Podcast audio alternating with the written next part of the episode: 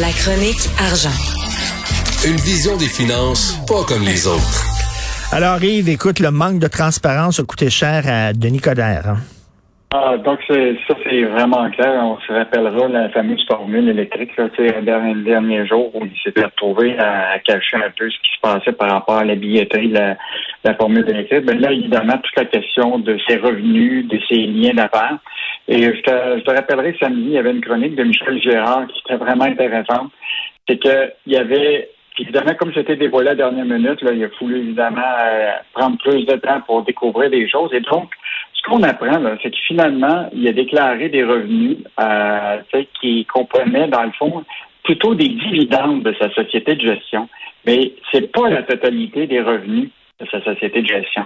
Donc, euh, à combien s'élevaient les revenus bruts dans cette société de gestion-là en 2018, 2019, 2020? Et euh, je veux juste te dire que Michel Girard a quand même parlé à la, la porte-parole euh, samedi et ils ont dit qu'ils étaient pour les dévoiler. Et euh, durant la journée, ils n'ont jamais, jamais rien dit. Donc, euh, ce qui est clair, c'est qu'il y a eu des relations d'affaires avec des gens de tous les niveaux en, pendant la période après son élection. Et ce qui est fascinant, euh, Richard, je te rappellerai que en novembre 2017, rappelle-toi quand la lutte était très serrée avec Valérie Plante, il y avait des hommes d'affaires qui étaient sortis. Stephen Dorfman, Pierre Boivin de Claridge, Eric Boyko de Stingray, Oui. Mitch Garber, étaient tous sortis une semaine un peu avant et avaient dit Montréal va bien, l'atmosphère est intéressante, c'est le fun de conseiller. On trouve que la campagne est très serrée et on veut s'assurer que le momentum dont profite la ville ne soit pas cassé. C'est pour ça qu'il faut voter pour, pour euh, Denis Coderre. Et évidemment, Valérie Plante, elle, elle a gagné. Ce qui est fascinant, c'est comment ça se fait que le vote était effectivement serré cette année. Comment ça se fait que ces gens d'affaires-là n'ont pas sorti pour appuyer Valérie Plante? Oui, c'est vrai.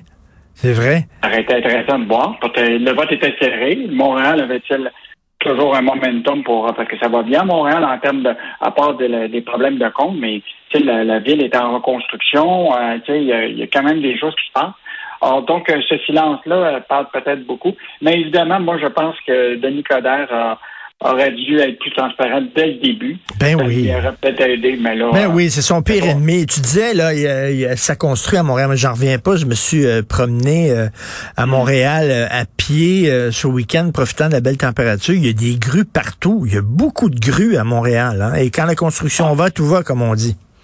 Mhm. Et euh, de- parlant justement de, de construction, Richard, euh, un des premiers défis de Valérie Plante, là, euh, il apparaît euh, dans la section argent ce matin, là, Toronto pourrait euh, euh, reprendre la fameuse usine que Moderna veut construire au Canada pour les fameux vaccins. Ben Je oui. te rappellerai qu'au mois d'août, euh, Philippe Champagne, euh, le ministre euh, de l'Innovation du gouvernement fédéral, avec la direction de Moderna, était à Montréal pour annoncer qu'ils envisagent de construire au Canada une usine qui va fabriquer des vaccins. Euh, eux autres, là, dans, ils veulent produire entre à travers le monde de 800 millions à 1 milliard de doses d'ici 2022.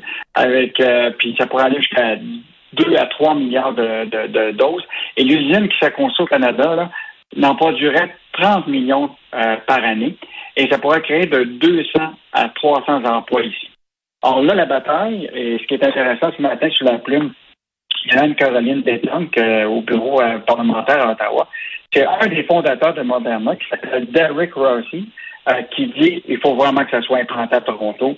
C'est là que se situent euh, les biotech et les investissements en sciences de la vie. Or, euh, Monsieur euh, Rossi, c'est peut-être pas que Montréal, c'est un des grands joueurs dans les sciences de la vie. Écoute, on a 56 000 emplois dans le secteur des sciences de la vie euh, euh, des technologies de la santé à Montréal. 80% de tout l'écosystème euh, de, l'éco, de, ce qu'on appelle des sciences de la vie, de, la biotech est à Montréal. Écoute, de nombreuses entreprises étrangères ont choisi le Grand Montréal, Merck, euh, McKesson, écoute, je pourrais toutes les nommer, là. Et donc, c'est une bataille qui va se mener entre Montréal euh, et Toronto. Mais, mais, mais, écoute, et, et pardon, Yves Daou, euh, ces grosses entreprises-là, là, ils vont, ils vont s'établir dans la ville qui va dérouler le plus beau tapis rouge. C'est ça, là. Il va falloir à un moment donné, on attire des, on attire pas des mouches avec du vinaigre. Il va falloir mettre du miel sur notre pain, c'est-à-dire beaucoup d'argent. En disant, nous autres, on donne plus de subventions qu'à Toronto. Et ça, ça peut faire la différence. Il va falloir les payer, là. Oui, mais je pense que ce, qui va être important, c'est que même s'ils donnaient de l'argent, si on n'avait pas des, des, centres hospitaliers comme on a à Montréal, on a des universités en, en médicales qui sont et biotech qui sont très avancées. Écoute, on a investi depuis des années euh, des millions et des millions de dollars ici pour faire fructifier cette industrie-là.